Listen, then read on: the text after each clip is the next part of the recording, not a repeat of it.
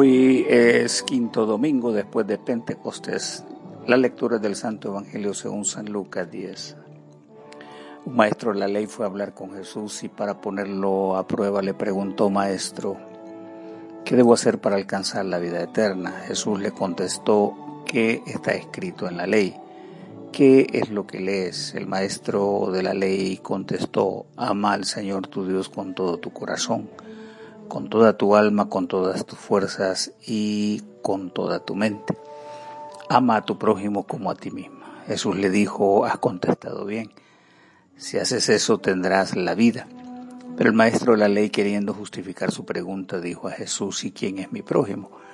Jesús entonces le contestó, un hombre iba por el camino de Jerusalén a Jericó y unos bandidos lo asaltaron. Le quitaron hasta la ropa, lo golpearon y se fueron dejándolo medio muerto. Por casualidad un sacerdote pasaba por el mismo camino, pero al verlo dio un rodeo y siguió adelante. También un levita llegó a aquel lugar. Cuando lo vio dio un rodeo y siguió adelante.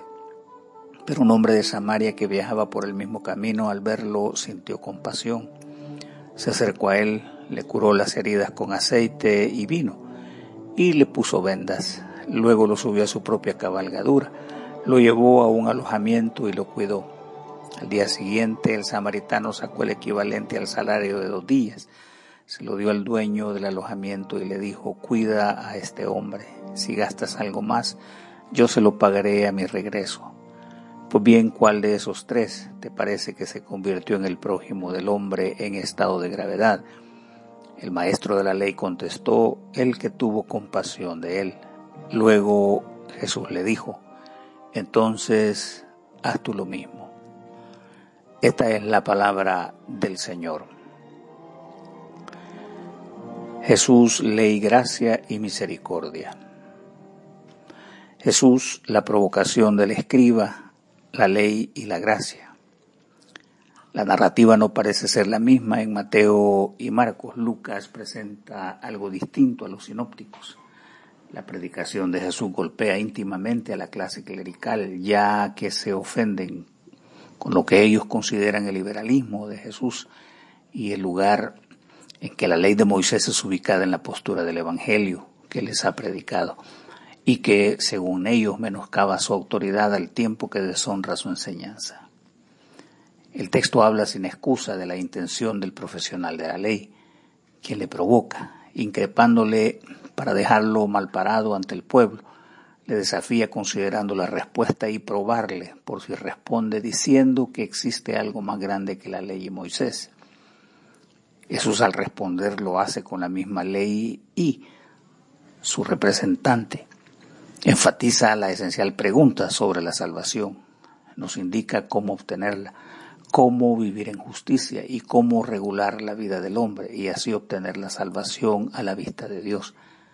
Con la ayuda de la enseñanza apostólica se nos instruye que la demanda de la ley no hace otra cosa que evocar la incapacidad del hombre para cumplir a cabalidad sus demandas.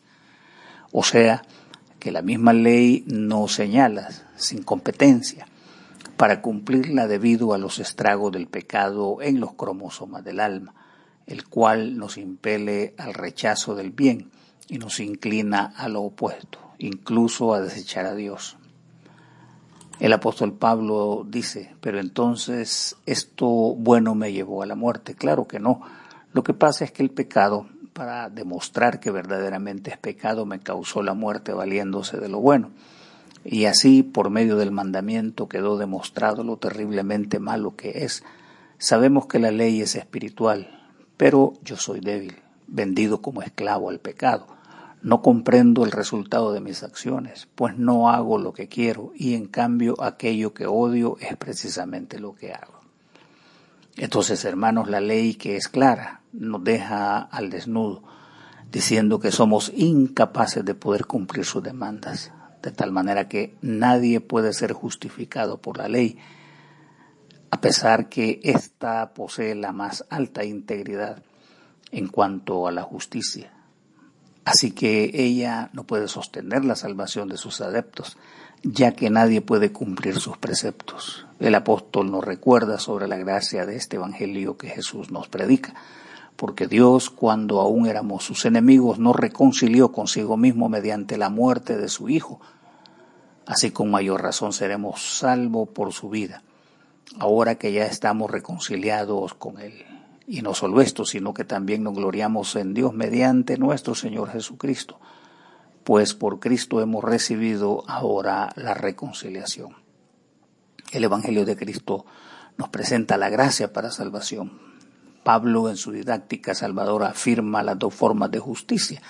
Por un lado, las obras de la ley, así como la ley de la gracia mediante la gratuidad de Dios, o sea, amparado en su justicia, su compasión por el hombre y su infinita misericordia. A eso obedece el despliegue gráfico del relato del hombre que tuvo misericordia hacia el desdichado, de quien no tenía oportunidad de sobrevivir. Su respuesta al doctor de la ley enfatiza esta salvación justificada en la determinación de redimir al hombre.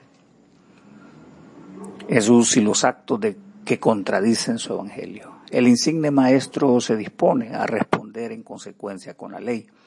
Recuerda que Moisés sabiamente planteó un sumario en el que Dios prevalece sobre el hombre ordenando los mandamientos en deberes hacia Dios y los compromisos con el prójimo. Ahora introduce un relato que solo aparece en Lucas, donde expone gráficamente el amor en acción. Se trata de un caso familiar para todos. Es el relato del samaritano. Indica el acto ingrato de los hombres violentos, homicidas, donde rechazan los valores de bondad y prevalece el interés de los bienes ajenos. Esto también es recurrente en nuestras realidades donde a diario ocurren abusos cometidos por los escarnecedores en complicidad con la fuerza bestial y sus instrumentos que destruyen la valiosa vida. Ese hombre maltratado, inconsciente, despojado de sus pertenencias, es una fotografía de nuestro hombre actual, asediado por ladrones, con poder para infligirle daño y causarle desgracia y muerte. Ese mundo en que vivió Jesús no ha cambiado. Somos testigos del empeoramiento y desprecio hacia Dios y el hombre. Pareciera que a los que ostentan poder y dinero hacen de los bienes materiales el interés principal de su alma. Por otro lado, las instituciones, entidades, naciones y conglomerados de países hablan mucho de prestar ayuda que en su mayoría de veces esas ayudas, las cuales dicen ser destinadas para aliviar el dolor, el hambre, la enfermedad, epidemias, conflictos, los dolores de la guerra, etc., y no llegan al destino apropiado. Por el contrario, se convierten en la justificación que les anima a muchos a amasar fortunas aprovechando la desgracia humana. Increíblemente el maestro menciona la actitud de los representantes de la religión, estos oficiales demuestran una indiferencia y actitud despreciable hacia el hombre moribundo en la ruta de Jericó, negándose a ver al desdichado, pasan de largo frente al dolor, se alejan siendo presa del prejuicio y odian ser vistos junto al despreciado. Hermanos, no es buen consejo refugiarnos en la fe que no produce obras auténticas o una vida vacía de amor. La enseñanza demuestra que ante la ausencia de amor sincero solo queda la lamentable evidencia del fruto de la hipocresía, la cual desarmoniza con la demanda cristiana y es una acción desvinculada con la enseñanza del Evangelio. Instrucción apostólica nos guía diciendo, quien odia a su hermano habita en la oscuridad, pero quien lo ama habita en la luz, y no hay nada que lo haga tropezar. La reverencia de amor a Dios no puede ser forzada, debe, según Juan Calvino, debe ser voluntaria y producto de una adoración apropiada y sincera, manifestada en el amor, que surja con espontaneidad de un corazón regenerado, porque Dios ha escogido para su adoración la voluntariedad así como la libertad. Jesús, la compasión del samaritano. En este mundo, hermanos, todos los tránsitos son iguales, aunque los países se denominen de primero, segundo, tercer mundo, la necesidad, pobreza, dolor, crisis, muerte, alegría, etc. Todo es percibido con igual intensidad cuando llega a nosotros. Por esa misma ruta pasó el hombre común y los de la élite religiosa o autoridad del pueblo Todos se enfrentaron al dolor. La respuesta fue desigual. El ciudadano común vio con interés, desde lo más lejos posible distinguió el problema. Cada uno tuvo la opción de alejarse del asunto porque no era de su incumbencia. Sin embargo, ver nos da la oportunidad de considerar hechos y posibilidades, cambiar en lo posible el panorama, en especial ver transformar la condición humana que, de dejarse como está, resultaría mortal. En general, apreciar la situación nos permite ver la miseria humana y ser movido a compasión. Y es esta compasión la que afecta nuestro grado de voluntariedad para demostrar el amor que Dios espera de nosotros. En esto ocurre un acto esencial, el cual es identificar a nuestro prójimo. En principio todos los extraños lo son, porque Dios nos ha conectado de tal manera que podamos dar asistencia al más necesitado. Fijemos la mirada en el imposibilitado. Esto activa la fuerza inquebrantable del amor para extender y encontrar solución y mejoría para nuestro prójimo. No es ajena la pregunta de Jesús al doctor de la ley, ¿cuál de los tres es el prójimo del hombre moribundo? Y la respuesta que dio es para nosotros, aquel que tuvo compasión de él. Tenemos que dar un paso importante, identifiquemos debidamente al hombre que espera por misericordia. Así emanará su preciado amor, fruto esperado del Espíritu. También por prevención, debe decirse que muchos son movidos, producto de palabras estimulantes, propuestas vinculadas de la misericordia.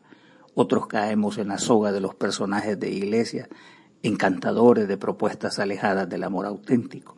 Muchos ofrecen su esfuerzo y cierran sus ojos dejando a discreción del manipulador la posible fuerza de su amor al prójimo. Es bonito aprender que este samaritano se dio todo al prójimo y cumplió en totalidad el ciclo de su recuperación.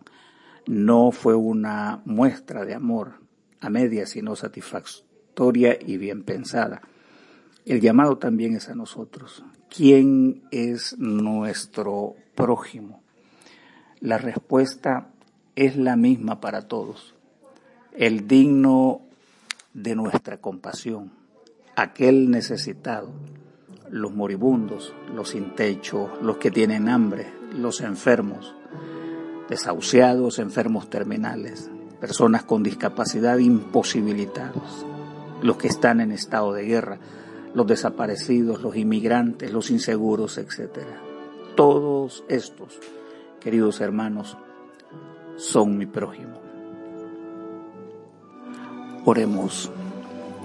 Señor, tú nos has enseñado a guardar tus mandamientos amándote a ti y a nuestro prójimo.